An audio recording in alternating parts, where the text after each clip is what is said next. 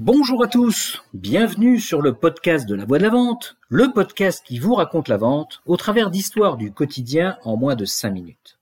Aujourd'hui, je vous emmène dans le bureau d'un de mes chefs, pas n'importe lequel. Je vous emmène à la rencontre de celui qui m'a le plus marqué au cours de ma carrière de salarié. Et on se retrouve dans son bureau un jour bien précis, c'est le jour où j'ai fait sa connaissance. Quand je l'ai rencontré, je venais de terminer ma première expérience commerciale en Allemagne où je vendais des produits très techniques. Et pour mon retour au bercail, j'allais faire mes premières armes commerciales avec des produits de commodité, et j'avoue que je ne me sentais pas vraiment à l'aise avec cette perspective. C'est donc avec cette interrogation que j'entre dans le bureau de mon futur chef. Cigarette à la bouche, eh oui, on fumait dans les bureaux à l'époque, front dégarni, regard malicieux derrière de petites lunettes qu'il portait sur le bout du nez, il se définissait comme un colpo. Colpo, c'est l'abréviation de colporteur. Il avait commencé sa carrière en vendant de l'aliment pour bétail de ferme en ferme, et il continuait à se voir comme un colpo, un vendeur de terrain. Même s'il avait gravi tous les échelons de sa boîte pour devenir responsable commercial France d'un des leaders mondiaux en ingrédients pour la nutrition animale, au sein d'un grand groupe fleuron de la chimie française.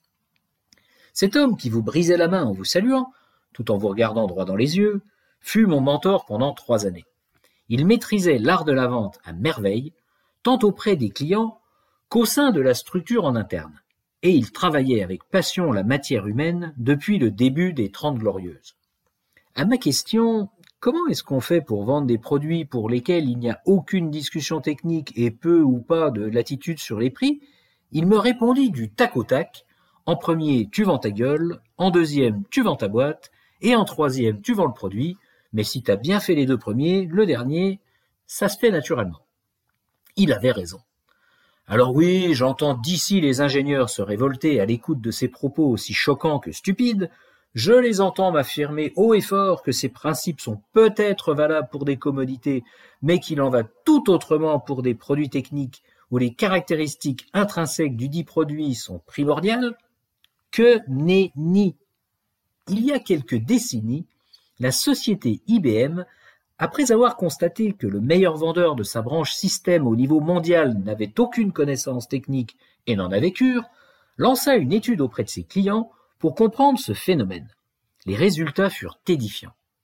Plus de 50% de la décision d'achat provenait de la perception que le décideur avait du vendeur. Plus de 40% de la perception que le décideur avait d'IBM, et seulement 7% était le fruit de l'analyse des caractéristiques techniques du système.